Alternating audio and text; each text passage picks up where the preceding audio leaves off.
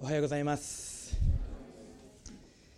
えー、今日も皆さんと、えー、御言葉を、えー、開けてですね神様の御声を、えー、聞くことができることを感謝いたします、えー、今日は、えーまあ、豊田先生もいらっしゃらないということで、えーまあ、メッセージの準備を、えー、させていただいてたんですけれども今日のメッセージの、えー、題名はですね私たちの精神が生まれる時っていうえー、題名をつけました。ちょっとへんてこな名前ですけども私たちの精神が生まれる時、えー、イザヤ書を、えー、皆さんと一緒に開いていきたいと思うんですけれどもイザヤ書の36章。イザヤ書の36章の、えー、1節から、まあ、この話をちょっと今日、えー、皆さんと、え、見ていきたいなと思ったんですけれども初めの、えー、2節ですねちょっとお読みさせていただきます。ヒゼキヤ王の第14年にアッシリアの王セナケリブがユダのすべての城壁のある町々を攻めてこれを取った。アッシリアの王はラブシャケに大軍をつけてラキシュからエルサレムに。ヒゼキヤ王のところへ送った。ラブシャケは布さらしの野への王子にある上の池の水道のそばに立った、えー、まあ今回のあのメッセージの題名の「私たちの精神が生まれる時」っていうことなんですけれども私たちが今日生きている世界っていうのはこの世代っていうのは一つ言えることはハイスピードの世界。っていうふうに皆さん言ってうんうんってうなずかれると思うんですね、えー、私たちの世界にはもうスピードが要求されることがたくさんありますね。まああの一つの大きな理由はコンピューターだと思うんですけど私も仕事でいつもコンピューターを使ってあの全世界の人とやり取りをしながらあの仕事をしているんですけどもコンピューターであったりまあ、えー、コンビニもですねもうすぐ行ったらすぐありますよね。おにぎりもすぐ買えますよね。昔はこうご飯を炊いてこうおにぎり作らなくちゃいけなかった。行ったらもうすぐ100円で買えますよね。最近はね。でファーストフード。ドライブするファーストフードっていう世界もあの私たちの世界に存在します。またあの最近はよく流行ってるネット通販。皆さんネット通販で買い物されます、えー、最近はもうありとあらゆる商品があの販売されてまして、え、まあアマゾンなのなどでこう本とかねいろいろあの買い物をするともう次の日にはもう届いてるっていうもうびっくりしますよね。昔は1週間とかかかってましたけどもう次の日には届いてる。まああの例えばディズニーランドのファーストパスって皆さんご存知ですか？えー、USJ とか、ディズニーランドに行くとファーストパスというのがあるんですね。であの皆さんディズニーランドに行かれるとあの半日ぐらいはねあの乗り物のラインにこう並んでずっと待ってるっていう風なあの休みの日に並ぶみたいな感じなんですけれどもこのファーストパスというのはですねそれを持っていると並ばなくて乗れるっていうこう代物なんですね。であのまあ、あの家族で行くとですねお父さんが大体こうあのゲートがディズニーランドの朝のゲートがあの開くところにこうですね並んでるんですよそしてゲートが開くとともにダッシュなんですね。その自分が乗りたいところの乗り物のところにダッシュで走っていってファーストパスを取るっていうね、えー、それもあのいかにどのようにあのディズニーランドで有効に時間を使って、えー、有意義にディズニーランドで過ごすかっていうこう一日のこのプランをこう立てなくちゃいけない、まあ、あの休みなのになんでこんなことやってるのっていうふうに思うんですけれどもそんなあの世界に生きてます。またスマホね皆さんスマホであのどうですか？皆さん最近電車に乗られたら多分8割まあ9割と言ってもいいでしょうね皆さんスマホをこうやって持って、まあ、自分もそうなんですけれども何かをしていろいろやってますよね。まあ、あのこのようなもう便利さっていうかスピードそしてハイスピードの世界っていうの時代に私たちは生きています。でもその中で便利なのはいいんだけれどもなぜか忙しいと。便利というものは私たちに余裕を生活に余裕を与える、まあ、昔の人はもうあのもう1907、えー、どうですか？1970ってそんなに古くないです。1700何年ぐらいのあのちょっと本読んだことあるんですけれどもあのもう今ぐらいの時代になったら人はもう1日3時間ぐらいしか働かないだろうっていうふうなあの予測を立てていた学者の方もいらっしゃるんですけれども、まあ、それとは裏腹にですねもうずっと仕事してますよね。あの私もいつも仕事してますあの休みでも仕事してますしでせっかく家族で団らんでご飯食べてる時に何かこう電話がかかってきてパーッとこう出て行って話をするみたいな反省しなくちゃいけないんですけれども、まあ、便利さが私たちに余裕を与えるというよりもあの便利さが余計私たちを忙しくしてそしてこの生活の中で何か追い立てられて私たちのこの生きる精神ってこう落ち着いた豊かな人生というよりも何かいつも何かこうねしている。あの LINE なんかでもコメントが来ますとですねあの既読サインとかいうのが出るじゃないですか。そしたら既読サインっていうのはあもう読んだぞっていうのが相手にこう伝わるわけなんでもうすぐ返信しなくちゃいけないって気を使うんですよね。気を使わなくてもいいんですよ皆さん。でも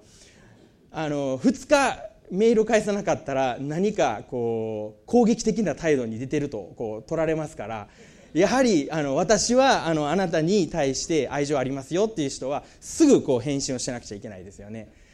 えー、自分の時間が取られていくんですよそれで。あのサラリーマン川柳っていうのがあるんですけれども、えー、そのサラリーマン川柳で LINE 来て返信する間にまた LINE っていう。またですね家庭内メール増えて会話減り。ね。悲しいですよね。でもそういうのありますよね。また、えー、誕生日携帯だけは覚えてた。みたいな。もう携帯しか自分の誕生日覚えてくれてないっていう。まあ便利なのはいいんだけれども何か寂しいというねそういうあの、まあ、世界に私たちは生きています。皆さんもそれはあの同意していただけるとは思うんですけれども。でそれとは逆に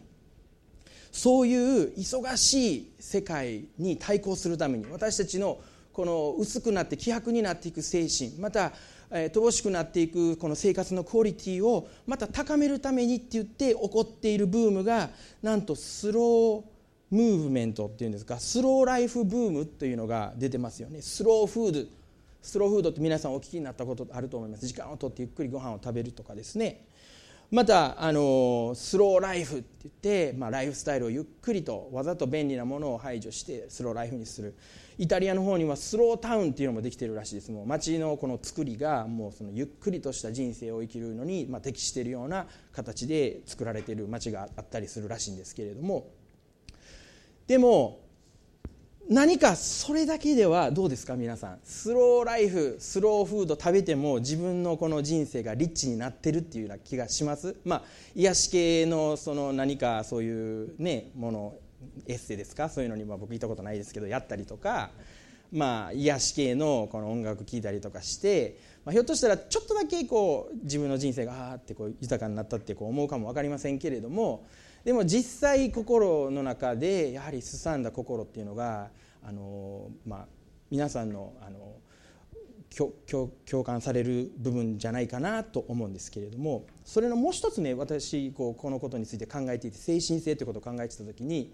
もう一つその一つ下に隠れているものそれは私たちの生活の中で直面する数々の深刻な問題というものが私たちの心を追い込んでいると思うんです。どういうことでしょうか？例えば職場での人間関係。私たちがこう仕事をして一生懸命しようとしているのに何か問題が失敗が起こったことによって人間関係が悪くなりまたあの人と馬が合わないこの人と話が合わないということで問題になっていって自分の心がどんどん追い込まれていく。また不慮の事故。何か思ってなかったのに運転してたらぶつけられて何か事故が起こってこう不幸が起こったりとか。また家庭内の中で分裂が起こってきたり。また病気。もう自分は健康で生きていける。もうこのまま順風満帆に生きていけると思ったらいきなり何か大きな病気を自分が抱えてしまってもう逃れることができない。もう出口がないっていう状況に陥ってしまった場合。また暴力が起こったり犯罪が起こったりまた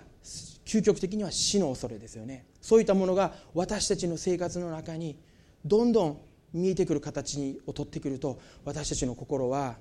もう余裕を失ってしまうんです。私たちの心は何か忙しく常に忙しく携帯でこう忙しいということよりも仕事のインターネットで忙しいということよりもそういったことの深刻な問題に直面するときに私たちの心がどんどんどんどん自分らしさを失っていきそして自分の生きる目的を失っていきそして自分の精神を失っていく。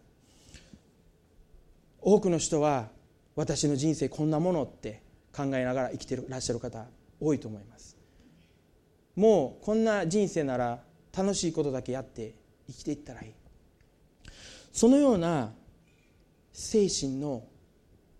この崩壊といいますかどんどん崩れ去っていく精神。しかしクリスチャンとして私がこのメッセージをあの作って祈っている中でクリスチャンとして私たちはクリスチャンの精神を貫かないといけないと思うんです。私たちはその精神を貫いて戦ってどのような状況の中にあってもいや神様は私たちと共にいるという思いを持って戦っていかなくちゃいけない。でも私たちの現実の世界は本当に私たちのもう目の前に立ちはだかっていてそれを否定することができない。それに打ち勝つことができない。たまに私たちは疲れてしまう。苦しんでしまう。急がない一人の時間を持ちなさいという本があるんですけれども、えー、以前神父さんをされていた方でカトリック系の神父さんをされていた方でカウンセラーになられた方が、えー、この本を書かれました「急がない一人の時間を持ちなさい」っていう本を書かれたんですけれどもデイビッド・クンズさんっていう方なんですけれどもその方がその本の中で精神性ということについてこのように、えー、書かれているんです。ちょっと抜粋した部分をお読みしたいんですけれども精神性というのは私たちが山も谷もある人生を生きていく上でよりどころとなる究極の意味と価値である。つまり私たちが自らを犠牲にしても悔いない対象であり一番最優先される事柄であり私たちが最後まで手放してはならないものである。これが人生の最大の疑問に対する回答である。私たちの一生をどのように生きていくかの基礎になる意味であり価値である。私たち自らを犠牲にしても悔いない対象また一番最優先させるべき事柄。また最後まで私たちが最後の息を吐いて私たちがこの世を去るその最後の息を吐く時まで話してはならないもの。これを持つことがこれを知ることが人生の最大の疑問に対する回答であるってデイビッドさんは言っているんですね。もし逆に言うとそれがなければ私たちの人生に意味や価値を見出すことはできなくなる。その精神を皆さんいろいろな忙しい生活の中でまたいろいろな起こってくる問題の中で私たちはどんどん失っていってしまうんです。私たちはその精神を生み出していく必要がある。いろいろな事柄が起こっていく時に私たちの決断の中に精神というものが私たちの思いというものが入っている必要がある。でも忙しさの上にそれを入れて、まあ、入魂という言葉ありますけれども思いを入れて一歩一歩歩いていく人生を私たち送れるのかって言ったらなかなか難しいと思います。毎日の生活の中で子供たちがいるまたご主人がいる奥さんがいる仕事がある。毎日の生活のいろいろなスケジュールの中でそのような一つ一つこう精神を込めて生きていくっていう生き方難しいと思うんです。で今日皆さんと聖書の中からその精神が生まれる時私たちの生きるべき道私たちの最も大切とするものがを見つけるその時っていうものを見つめていきたいなって思ってるんです。イザヤ書の36章一番最初に1節2節お読みしましたけれどもちょっとバックグラウンドをお話しさせていただきたいんですけれどもこのイザヤの聖書の中でこの時代に一番イスラエルにとって大敵またイスラエル周辺の諸国にとって一番大きな脅威っていうのはアッシリアっていう国だったんですね。でそのアッシリア、まあ、今のイランとかそういったところを、含んでいるあの場所に住んでいた民族なんですけれどもその民族はもう最も恐ろしい民族としてその時代には恐れられていました。考古学者によると人間の歴史の中でですよ。それは日本も含めますしアメリカとかヨーロッパとかいろんなところを含めて一番残忍な民族だったっていうのがこのアッシリアの民族だったらしいんです。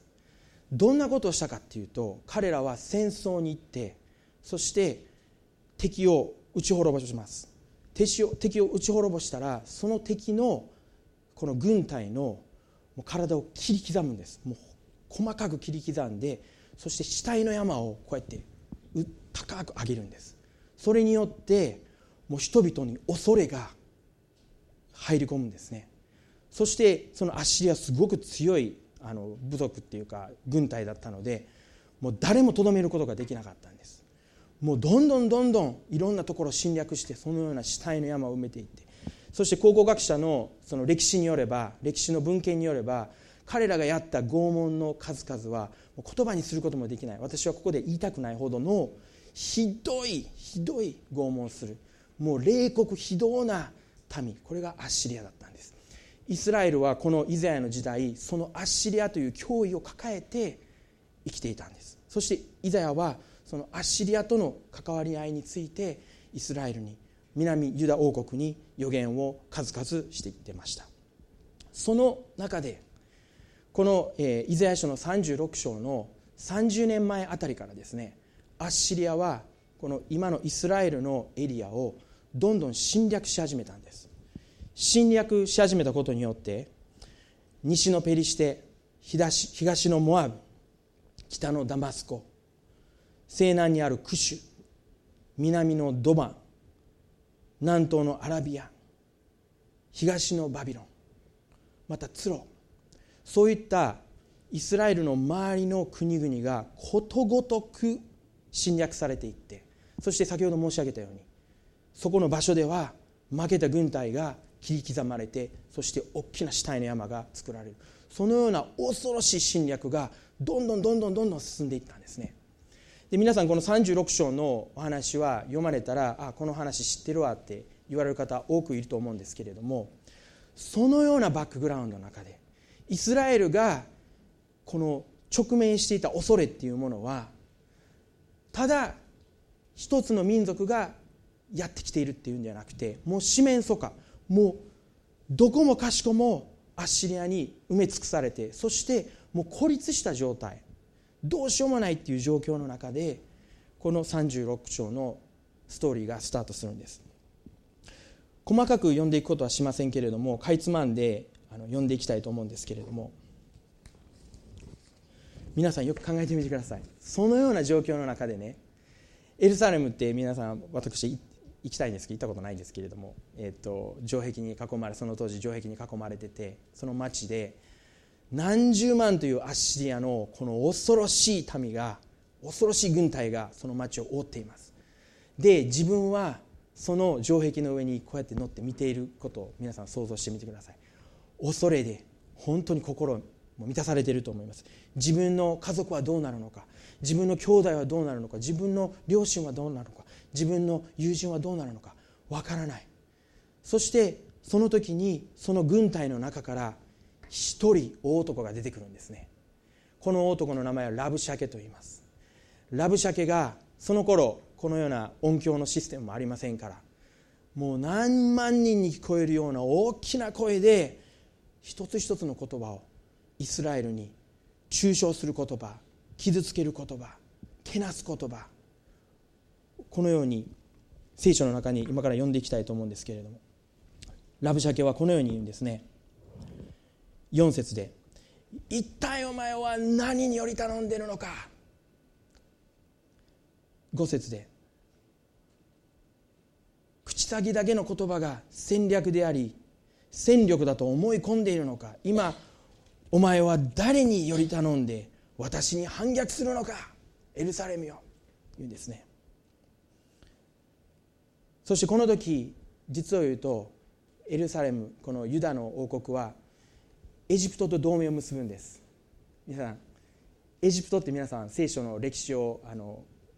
ね遡ってみますとイスラエルが400年間奴隷だった国ですよね。そして奴隷で苦しんで苦しんで神様に叫んで叫んでそして神様がモーセを送ってこの民を奇跡数々の奇跡を通してそのエジプトの首輝から解放した国です。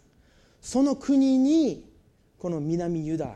国は同盟を求めるアッシリアの脅威から自分を守ってくれということでエジプトに同盟を求める。精神が崩壊している証拠その象徴するような出来事です。今エルサレムはエジプトに助けを求めている。そこで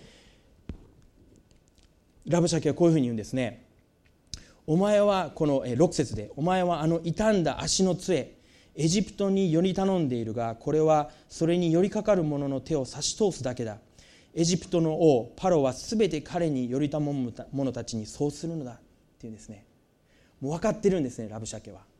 お前の弱点を知ってるぞ。そして8節ではこういうことを言うんです。アッシリアの王と賭けをしようじゃないか。敵であるお前に馬2000頭ですよ。2000頭の馬。をお前にやるから。それを使って俺に対抗してこい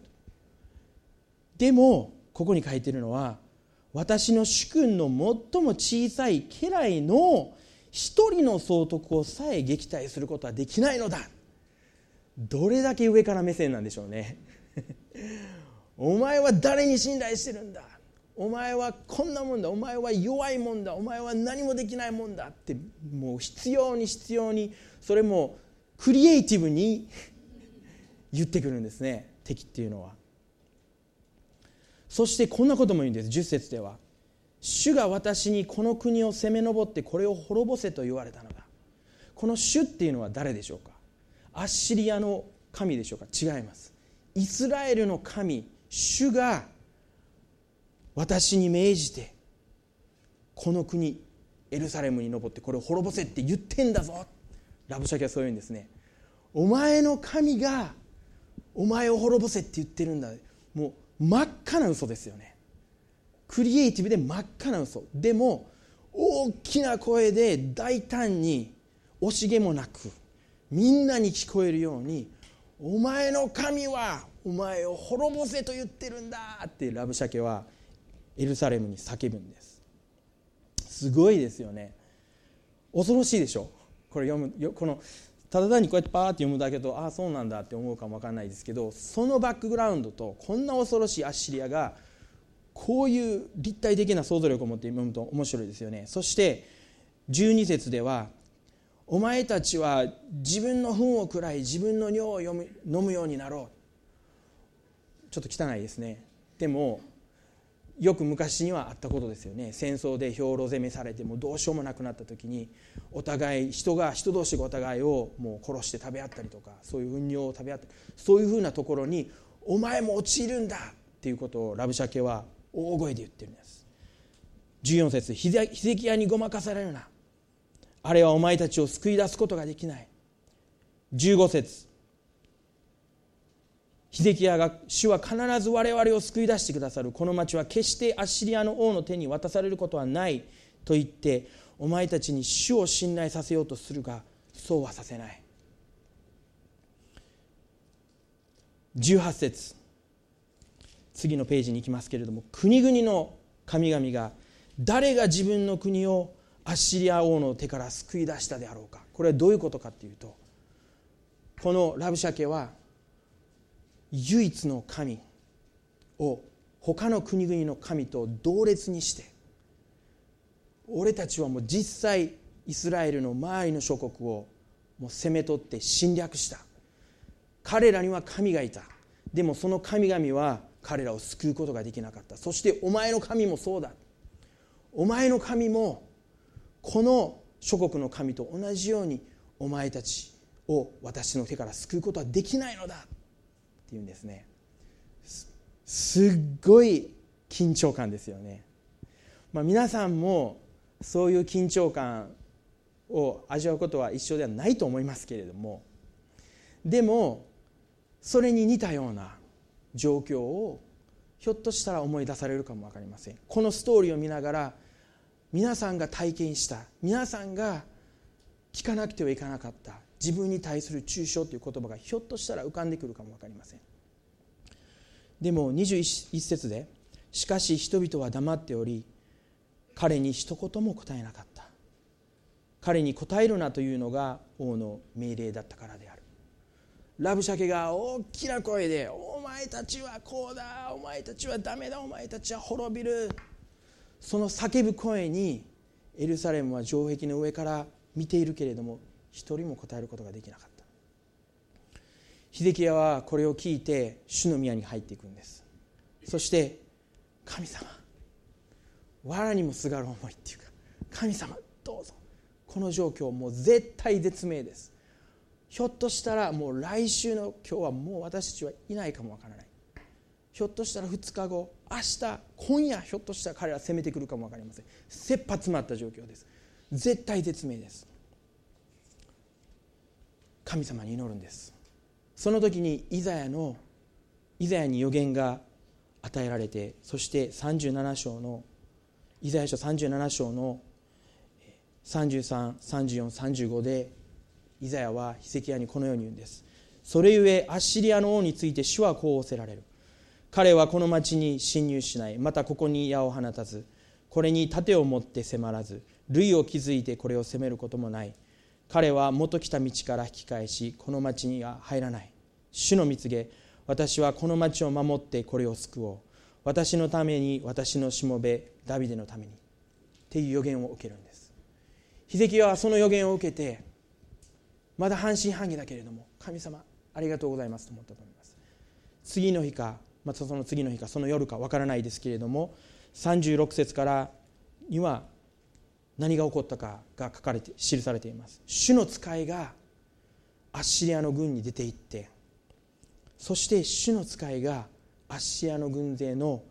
18万5千人を撃ち殺した。恐ろしいですよね。そして翌朝イスラエルの民がエルサレムの民が城壁の上に登ってみると見渡す限り死体ですね。アッシリアの軍が昨日までもう大きな声を出して罵っていたこの民がもう18万5千人が死体となっての。ザーすごい光景だと思います。そしてラブシャケはもう本当恐れをなして尻尾を巻いてアッシリアに帰っていった。これは歴史上このイザヤっていうのは予言の本で予言ばかりが書いてあるんですけどここの部分だけは歴史の事実を事細かに書いているんです。ぜひ家に帰られたらここの部分読んでいただきたいと思うんですけれども誰も止めることができなかった。そしてこの時代の最大の脅威だったこのアッシリアの侵略を止めることができたんです。神様は神の使いを持って誰の手も動かさず神の使いだけでこの大きな勢力大きな侵略をピタッエルサレムで止められた。そしてエルサレムには誰も触れることができないままアッシリアは逃げ帰っていった。そういう記事がここに示されています。本当に恐るべき神様の力です。この話を皆さんよくご存知だと思うんですけれども私がこの話を見ている中で一つ注目した点があったんです。それがイザヤの36章の21節。36章の21節。ここが鍵だなと思うんですね。しかしラブシャケが大声で中傷して罵ってエルサレムをお前は滅ぶ宣言した時に21節でしかし人々は黙っており彼に一言も答えなかった。彼に答えるなというのが王の命令だったからである。って書いてるんです。答えないっていうのを皆さん考えるとどうですか？文句をバーッと言われたら皆さんのこの衝動ってどうですか？そんな何々はって言って言い返しますよね。僕もそうします。えっと子供の頃えっ、とまあ奥さんのセラがダダダって言ってきたことをですね僕が家庭内でバババって言い返したんですけどその言い返した言葉をあの次女の美咲がこのさっと掴んでですねそれを覚えてて要所要所でその言葉を僕に向かってこう吐くんですよ。あの時お母さんに言い返したなお父さんとか言って要所要所でいつも言われるんですけどあの何を言ったかってお知りになりたかったら美咲に聞いてください。そしたらあの答えてくれると思いますので僕はもうそれはできればあの抹消したい記憶なんですけれども。でもね言われるとやっぱ言い返したくなりますよね私たち。でもヒゼキヤは民全体に向かってですね何も言うなって言ったんです。何も言ってはならないって。ひょっとしたら何か言ったらラブシャケのこのこの何て言うんですかこう上げ足を取るようなことを言ってなんか笑いでもそこに起きたらちょっとこう緊張が緩和してですねちょっとこう許してもらえちゃうかまあそれはちょっとせこい大阪的な考え方ですけど。でも言い返すこともできるんですよ。でうわ言い合いになることもできる。でもヒゼキヤはここで何も言ってはならないって民に命令したってここに書かれてるんです。なんででしょうか？なんでそういうことをしたんでしょうか？その答えがイザヤ書の30章に書かれてあるんですね皆さん。イザヤ書の30章また31章はイスラエルがエルサレ、えーと、エジプトと同盟を結んだって先ほど言いましたけれどもその同盟を結ぶことに関してイザヤはそれはやっちゃだめだっていうふうにイザヤは言ってるんです。30章31章の30章31章のところでエジプトと手を結ぶなっていうふうにイザヤは語ってるんです。でその中で30章の15節からちょっとお読みしたいんですけれども神である主イスラエルの聖なる方はこう仰せられる。立ち返って静かにすればあなた方は救われ落ち着いて信頼すればあなた方は力を得る。しかしあなた方はこれを望まなかった。あなた方は言った。いや私たちは馬に乗って逃げよう。それならあなた方は逃げてみよう。また私たちは早馬に乗ってそれならあなた方の追っ手はなお早い。一人の脅しによって千人が逃げ五人の脅しによってあなた方が逃げ。ついに山だ山の頂の旗竿丘の上の旗ぐらいしか残る前このイザヤの予言ですね。私にエジプトに頼るんじゃなくてエジプトと同盟を結ぶんじゃなくて私に立ち返れ。神様は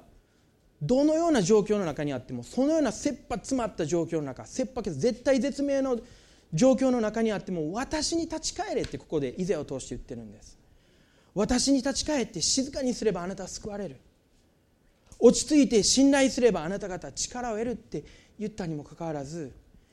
イスラエルはそれを退けてそして私たちは馬に乗って逃げよう。馬に乗って逃げようってどういうことでしょうか？私たちの自分の力に頼るんだ。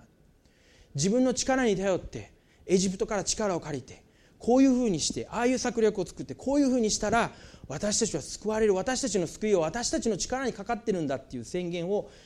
イスラエルはここでしてるんですね。しかしその結果どうでしょう？ここでは一人の脅しによって千人が逃げ一人が脅すことによって千人が逃げ五人の脅しによって全員が逃げてしまう。そして最終的には山の頂の旗座を皆さん想像してみてください。山の頂に旗が一本プスッと刺さってるっていう状況です。丘の上の旗ぐらいしか残る前これはまさにラブシャケがエルサレムに来た時に周りの諸国は全て滅ぼされて絶対絶命四面楚歌エルサレムしか残っていないいない。もうアッシリアに包まれ山の上の旗の竿旗の一本にしかならないってイザヤがここで言ったことをまさに36章で実現しているんです。その時にヒゼキヤはやっと気がつくんです。そうだと。私たちは主に立ち返らなくちゃいけない。主に立ち返る必要があるんだ。だからヒゼキヤは民に黙っていなさい。立ち返って静かにしていなさい。命令するわけですね。その時に結果的に皆さんストーリーは先ほどお読みしたように主の使いが出て行ってその敵を皆殺しにしてそしてエルサレムは一つも傷を受けなかった。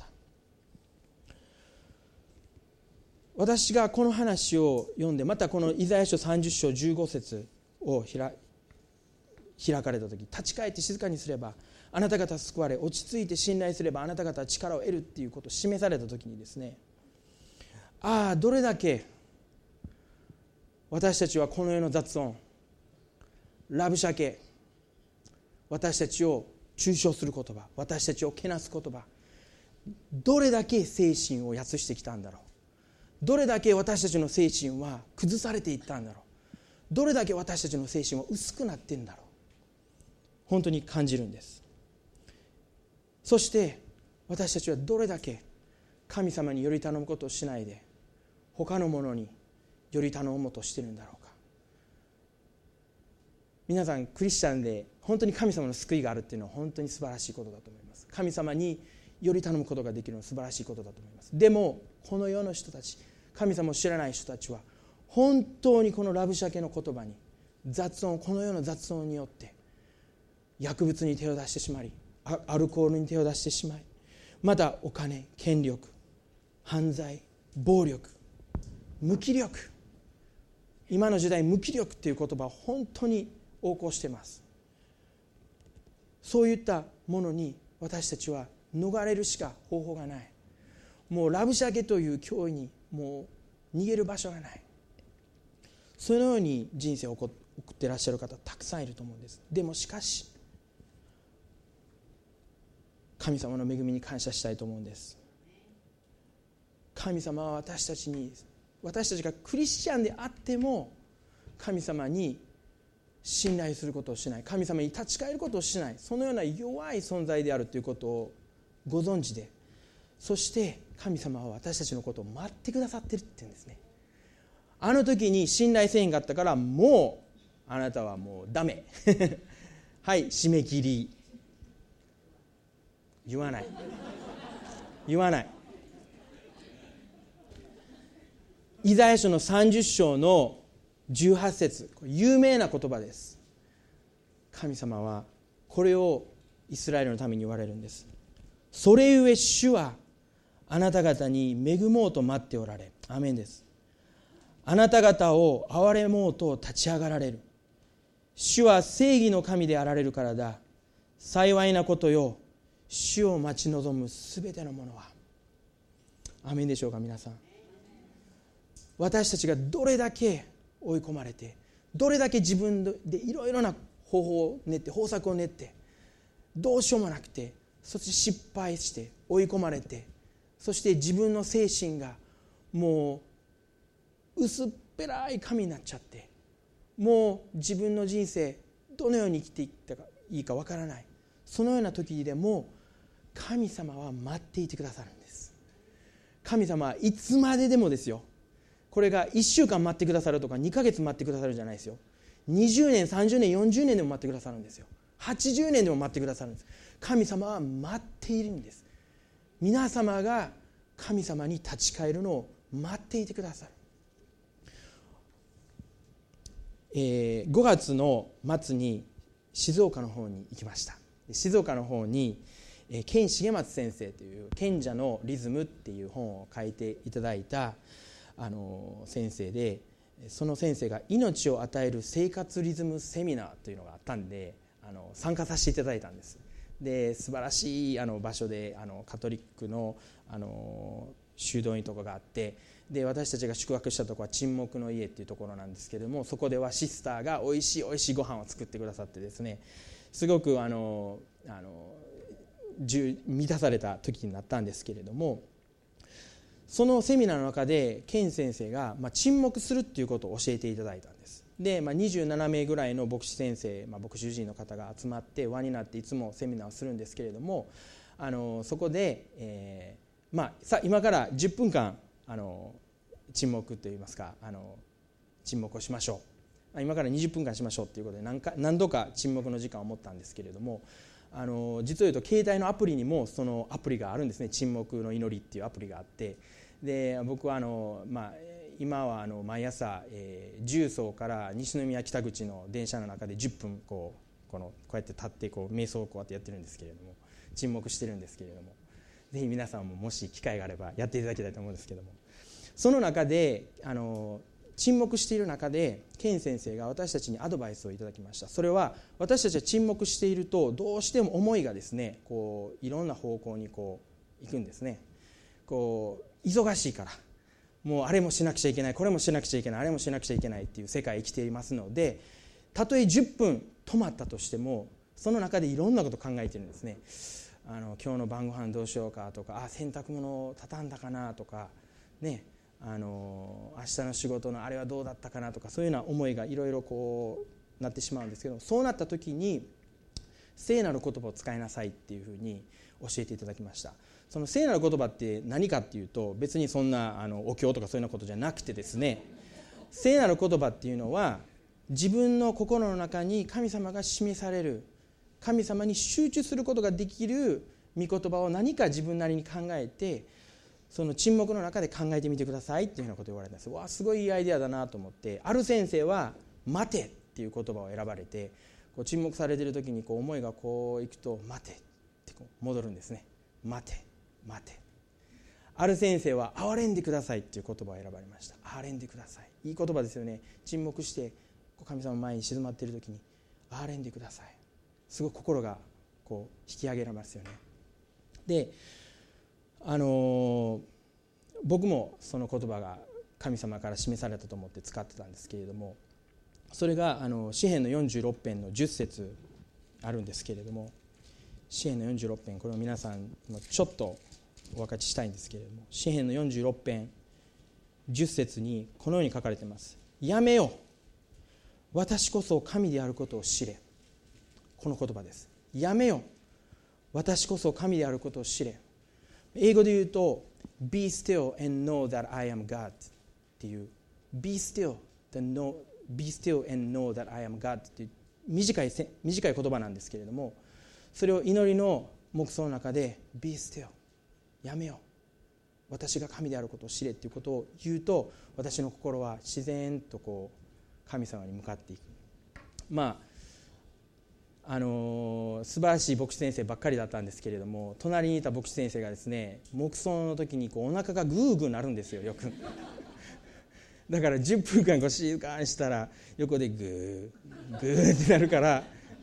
それはさすがにねあの静まれちょっとやめよう私こそ神でって言ってもなかなかそれはいかないんで笑ってしまったんですけれども。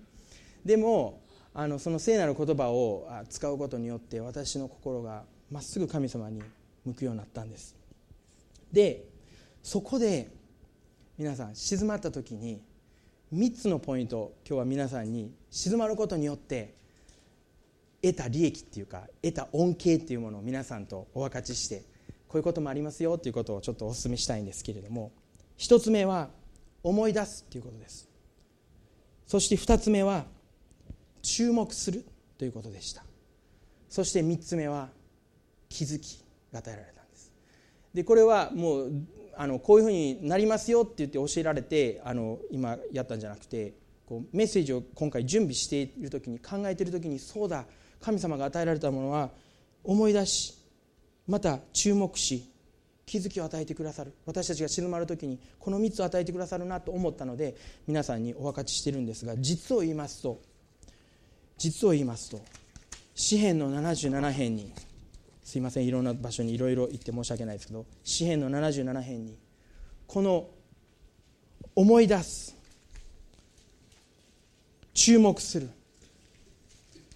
気づきが与えられるっていうパターンがあるんですね。皆さんとちょっと77編を読んでいきたいと思うんですけれども聖書の中にはセラ、まあ、英語で言うとシラっていう言葉があるんですけれどもこれはポーズするとどまる、まあ、先ほどの詩編46編の、えー、やめよっていう言葉は他の、まあ、口語訳ですと静まれとかですね。またいろんな、えーと、英語で言うと still とどまるっていうなんですけどもセラっていうのはそれと同じような意味なんですね。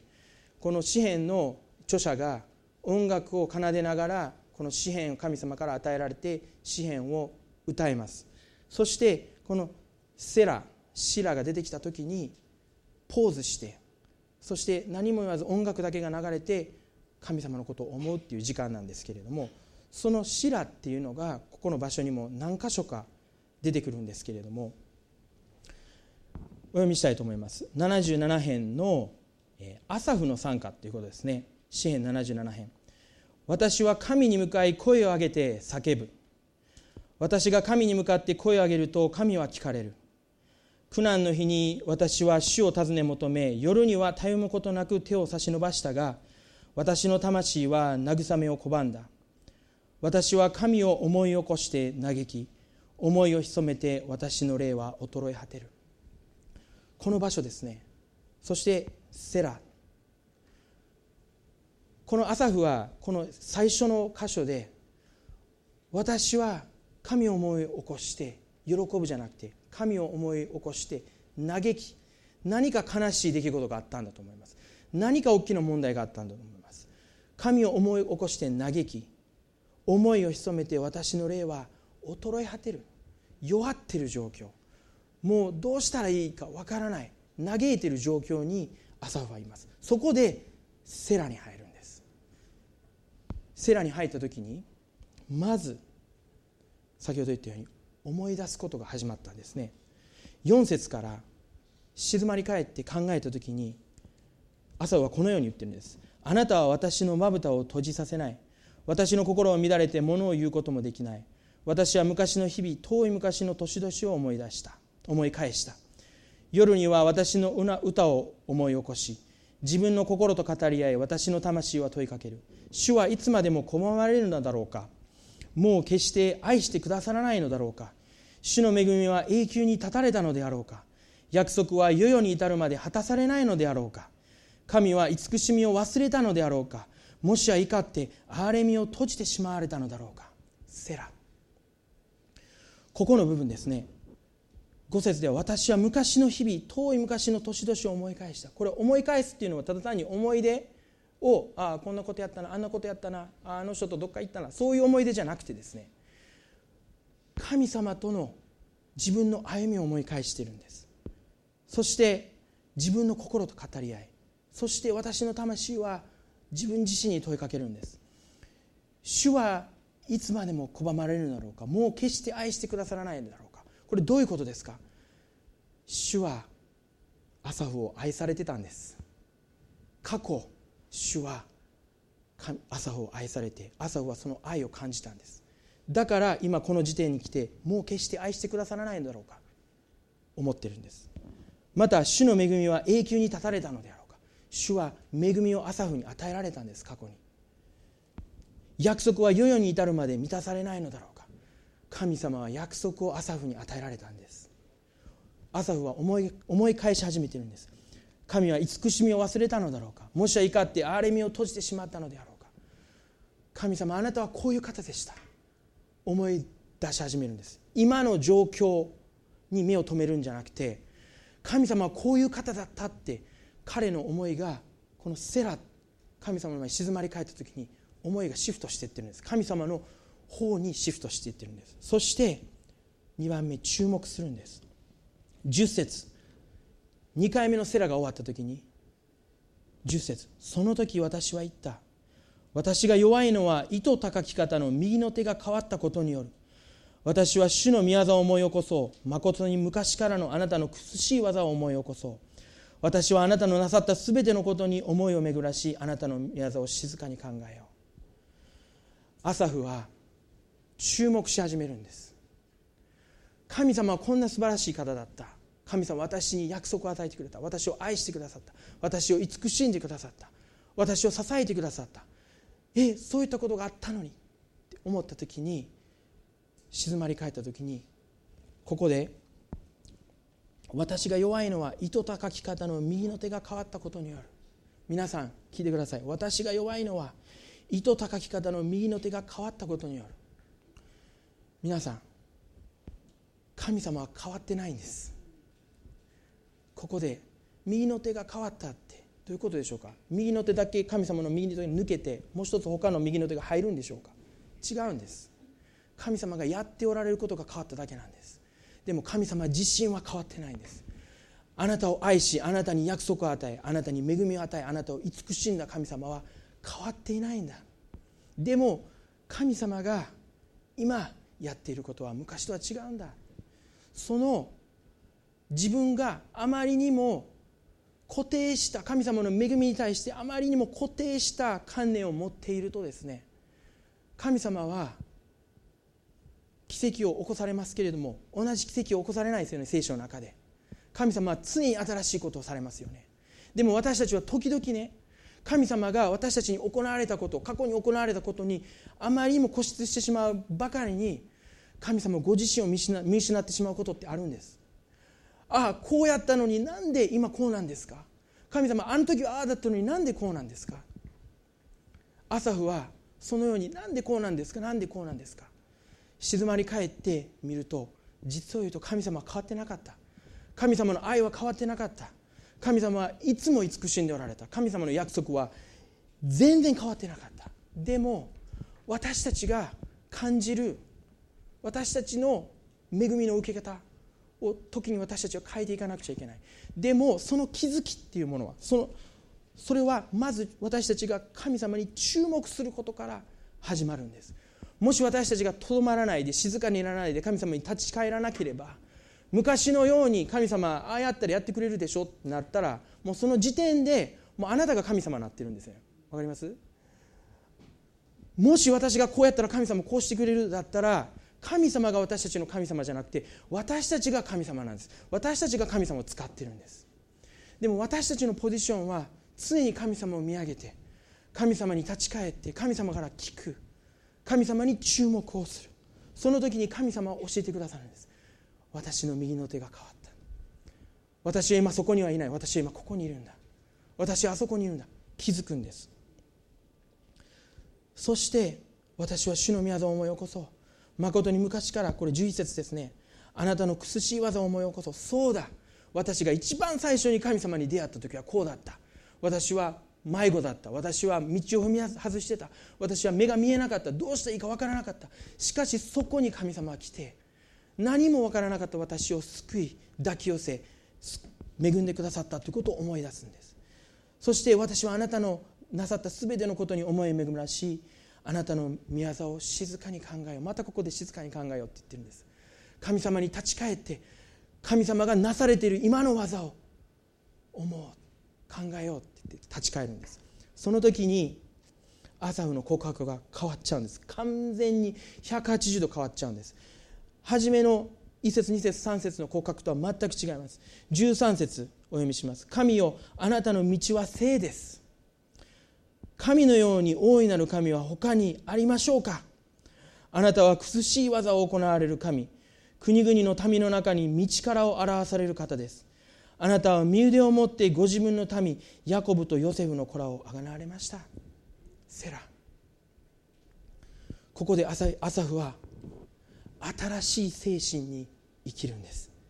新しい精神が生まれるんですそこで。私たちが人生の中で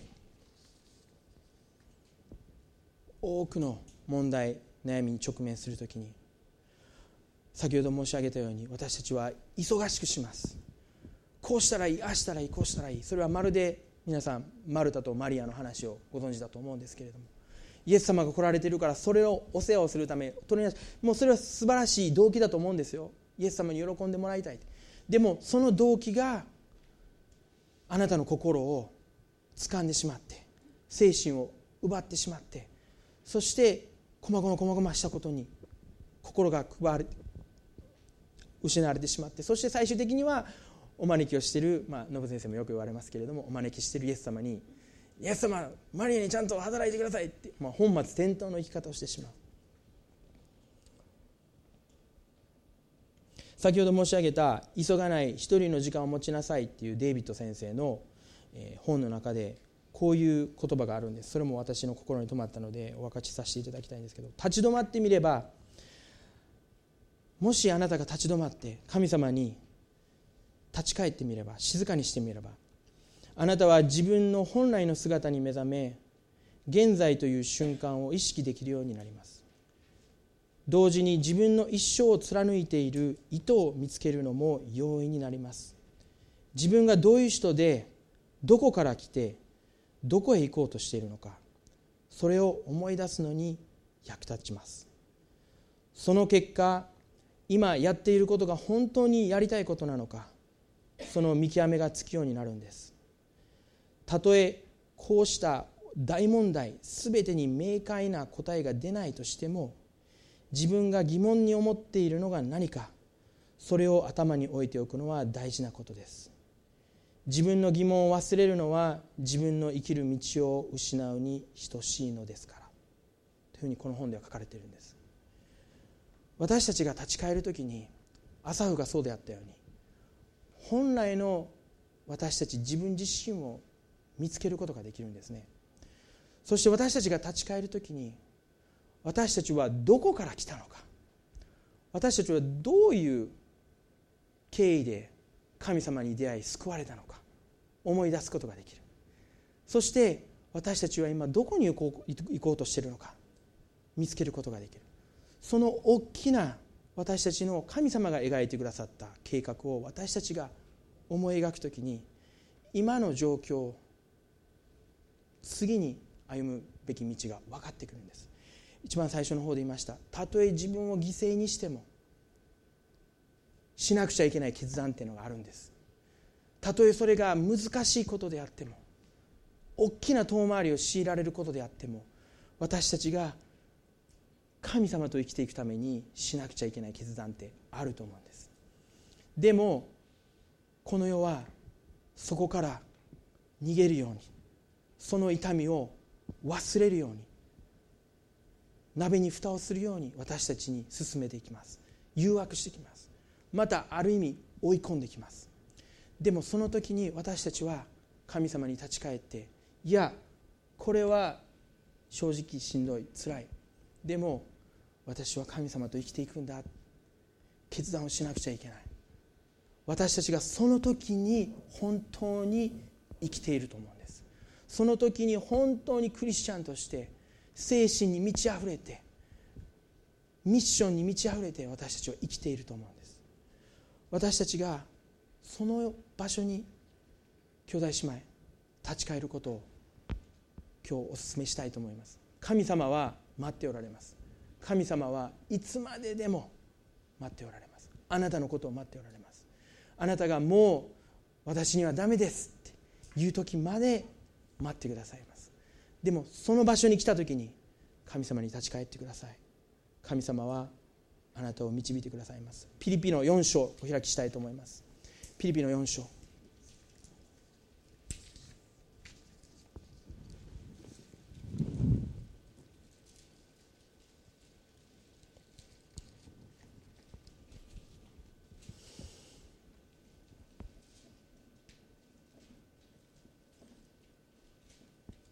ピリピの4章の6節から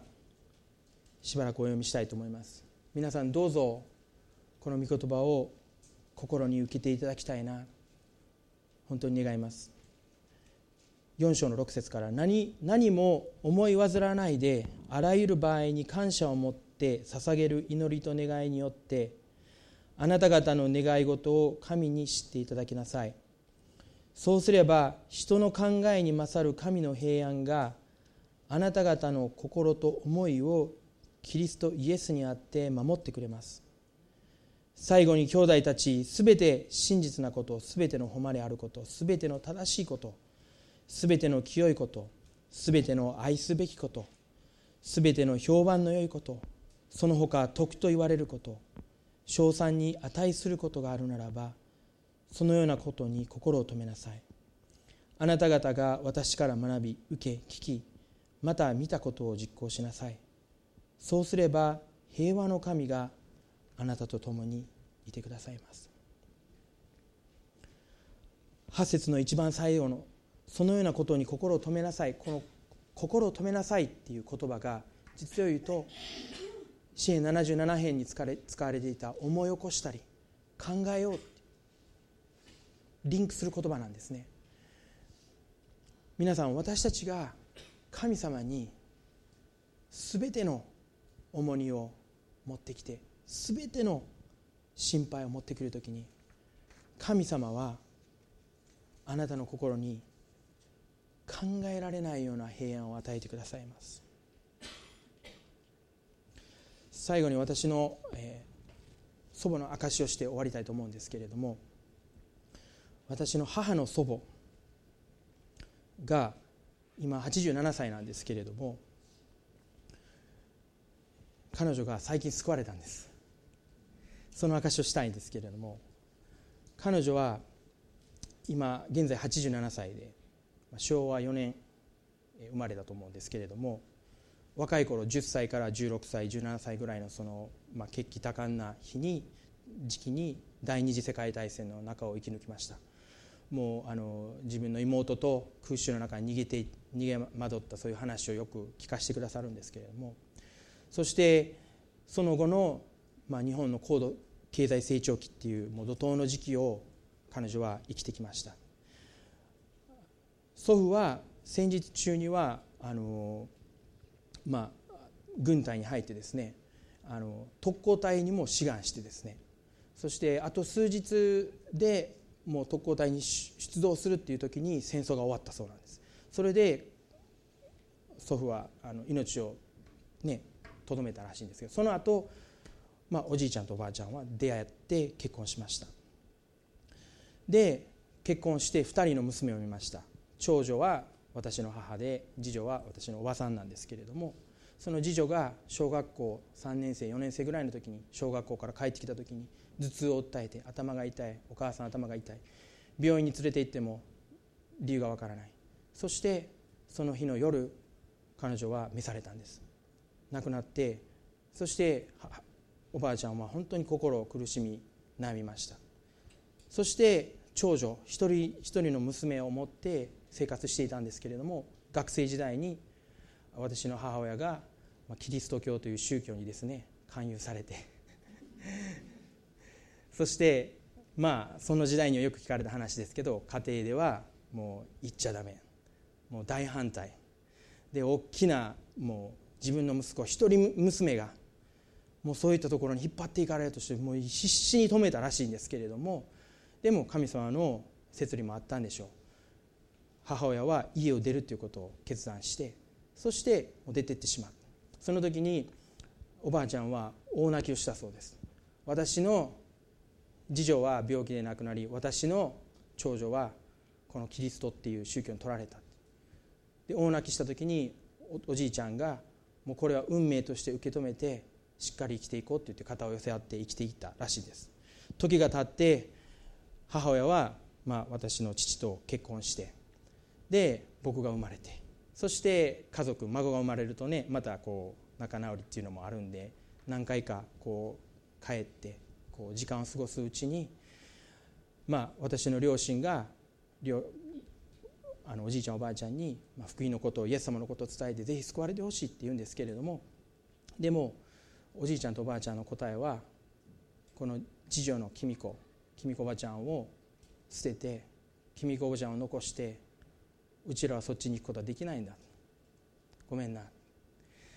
その言葉を聞いた時に私の両親も私ももう絶望です。もううん。いやそんなことないからおっちおいでって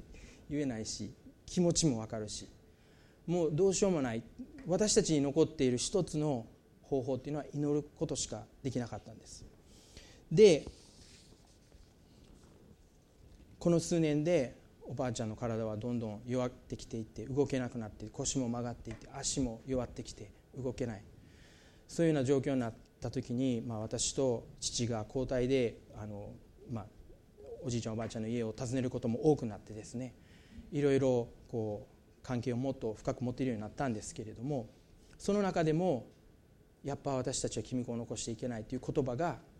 引っかかってどうしても私たちは伝道に踏み切ることできない。ただ祈ることしかできない。いつも祈っていました。するとある日仕事で僕がいろいろ事務所でいろいろ仕事した時に一本の電話が来て父の電話だったんですね。でその電話の向こうでうちの父が「力」って言って「おばあちゃん救われたぞ」って言って「え何が起こったの?」で何が起こったかっていうとおばあちゃんが祈ってたら 祈ってた？祈ってたら神様が現れてくださってでおばあちゃんはいきなり「イエス様は偉大な方だ」私は罪人だ。私はイエス様なしには救われることができないって言い始めたって。おじいちゃんがそういうふうに言ってるのをお父さんは聞いたんや。えー、びっくりして。そんなことあるんですか、まあ、そんなあるんですかって言わない。そんなことあんの？で自然と僕涙がちょっとできてこうやって声やりながらですね電話切ったんです。でそのししばらくしてからあと、まあ、実際また行ったんですけれどもその時は半信半疑だったんです。おばあちゃんななえ？なんで？そんなことありえへんやろまあ、不信仰なんですよね僕も。半信半疑なんです。ちょっとしたらなんか変な思い込みでそんな言ってんのちゃうかとかひょっとしたら、まあ、アルツハイマーとか、まあ半信半疑で家に来ました。そしておばあちゃんと座って話しておばあちゃんは今はもうトイレの前に座ってずっといるんですね。廊下のところに座ってるんですけど「おばあちゃん聞かして」って「何が起こったん?」って言って。そしたらおばあちゃんは涙を流し始めるんです。そして私が朝早朝にこうラジオを聴いてたクリスチャンのラジオが流れてきたってでその時にもう感無量っていうのかなこう追い詰められて自分の問題も動けないです。でもう病気もどんどん起こってきてます。どんどん苦しい状況に追い込まれているおばあちゃんが苦しみのあまりにこう言ったんです。イエス様あなたは偉大な方です。そして私は罪深い罪深いものです。許してください。一言祈ったらしいんです。そしたら皆さん聞いてください。その瞬間に平安神様の平安がおばあちゃんにの心にダー注がれたらしい。それも真剣に僕に言うんですね。こんな平安私の生涯で感じたことないに力って。おばあちゃん日練習でずっと生きてた。ずっと仏壇の前でこの難病とかそういう言葉をずっと言ってたんやって。で私おばあちゃん生きてる時代にないろんな問題あったって。でいろんな苦しみあったって。その時に難病ってやってみたけど何も起こらんかったって。でもなイエス様って祈った時に神様の平安が心に来たって。でこれ力すごいねんでって僕に言うんですよ。こんなことってありえへんって。そして彼女は毎日今祈ってるんです。でおじいちゃんが時々怒鳴りつけるらしいんですよおばあちゃん「お前な!」言われた時に神様に祈るらしいんです。そしたらおばあちゃんにイエス様が「よかったね」って「おじいちゃんこんなに元気なんだよ」って「怒鳴ることができるほど元気なんだよ」ってそしておばあちゃんおじいちゃんにこう言うらしいんですよ。おじいちゃん本当に元気でよかった。もっと怒鳴ってもう怒鳴私でよかったら怒鳴ってもらっていいから。でおじいちゃんがあまりにもおばあちゃんが「イエス様イエス様」って独り言に言ってるから「お前ボケとんのか?」って言うらしいんです。まあ、アルツハイマーボケてるのかそしたらおばあちゃんはイエス様に祈るらしいんです。そしたらイエス様は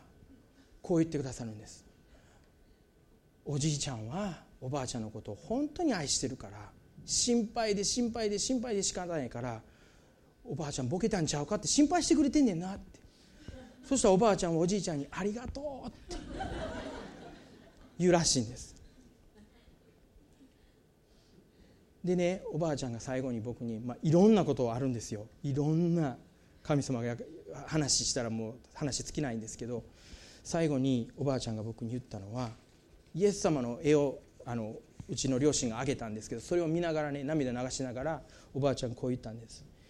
イエス様は無言の伝道師だって。イエス様はこの世の偉大な人物とか偉人とかは自分でいろんな語呂を並べていろんなことを言って自分をアピールするけどこの方はアピールしない。この方は何も言わない。私たちが迷ったところいろんなところに行っても何も言わない。ただじっと待ってるってでも私たちがイエス様のもとに帰った時に彼は無言の伝道者から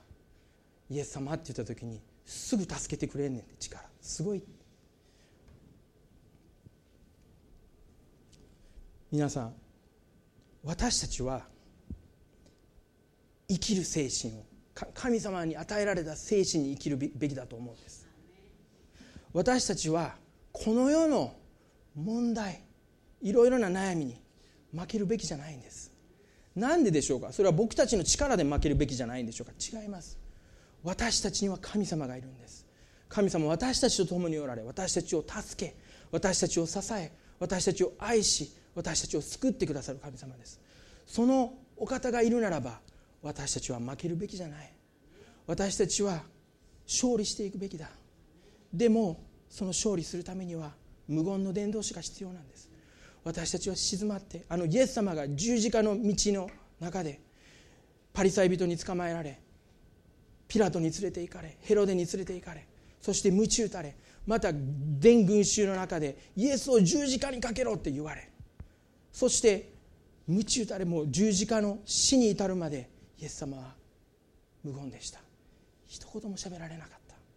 それはなぜでしょうか？イエス様は天の父なる神様に完全な信頼を持っていたんです。私たちがその完全な信頼を得る場所それはどこなんでしょうか？得る場得る時ってどこなんでしょうか？それは私たちが神様に立ち返る時です。どこでもできますよ。電車の中でも。またあなたがキッチンで洗い物している時でもできます。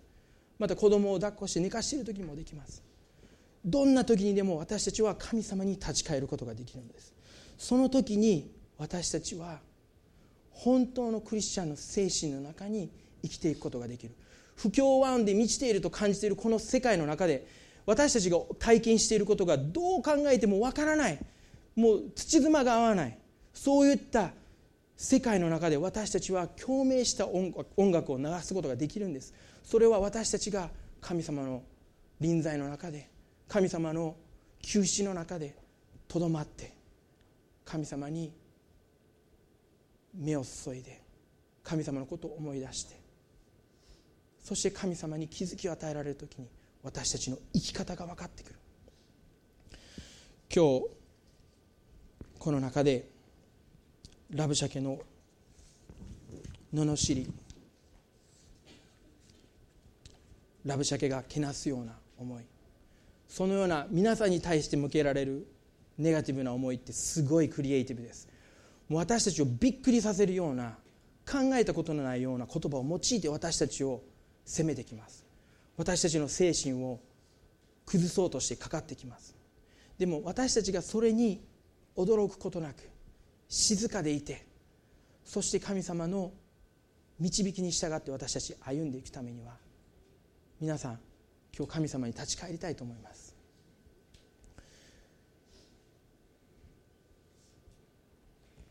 この中で皆皆さんどうぞ目を閉じてください。お祈りしたいと思います。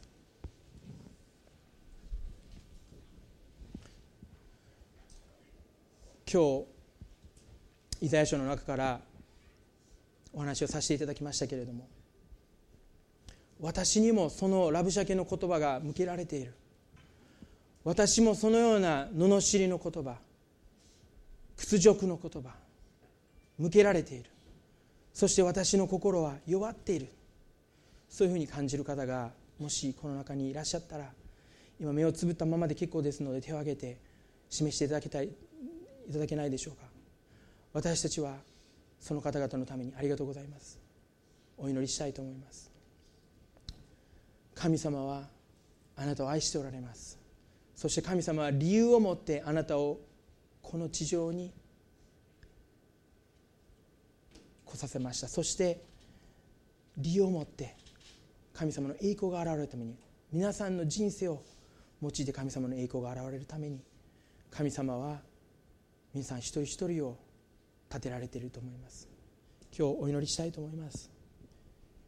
神様に共に立ち返りたいと思います。愛する天のお父様主あなたが恵みに満ちたお方であり私たちがどれだけ道を踏み外してもどれだけ迷い出てもどれだけ自分の力に頼っていてもどれだけ小手先で生きようとしていてもどれだけ絶望の中にいてもどれだけどん底を経験していても主よあなたは待っておられます。あなたは待っておられ私たち一人一人に恵みを施そうと私たちのことを待っておられます。イエス様あなたの寛容な深い愛また忍耐に感謝したいです。私たちは忘れていました。この世のスピードまたこの世が向ける。私たちに対する抽象の言葉。私たちに対する罵りの言葉。それを受けていることによって何か大事な私たちの生きるべき道を忘れていた。私たちの生きるべき精神を忘れていました。主よ今私たちはあなたのもとに帰ってまいります。主よあなたの身元に来ます。あなたを見上げます。あなたを待ち望みます。主よどうぞあなたが私たちに語りかけてください。私たちに言葉に尽くせないような平安を与えてください。そして私たちをこの暗闇の泥沼から引き上げてください。あなたと話がしたいです。あなたと顔を合わせてあなたの愛を受け取りたいです。あなたの喜びを受け取りたいです。あなたの勇気を受け取りたいです。あなたの平安を受け取りたいです。今日兄弟姉妹の心に主をあなたが豊かに働いてくださいますようにお願いいたします。私はあなたを離れて孤児とはしないと。神様はあなたを決して話すことはありません。神様はあなたを見捨てることはありません。神様はあなたを導かれそしてどのような絶望の中にあっても終わりの日には主を私たちは本当に喜びの涙にあふれてあなたを見ることを知っています。主をどうぞ兄弟姉妹の心を今日強めてください。そしてどのような場所にいたとしても主をあなたに立ち返ることができるように兄弟姉妹一人一人をあなたが引き寄せてください。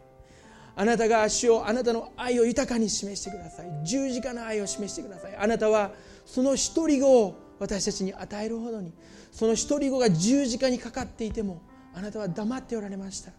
それは私たちが本当に救われ主はあなたとの愛の関係に歩みあなたの道を歩みこの世で光となり私たち喜び満たされ平安に満たされ勇気に満たされ勝利に満たされ生きるためです。主をどうぞ私たちがその事実にもう一度気がついて主あなたに立ち返ることができますように心からお願いいたします。主私たちはあなたを信頼します。あなたを頼ります。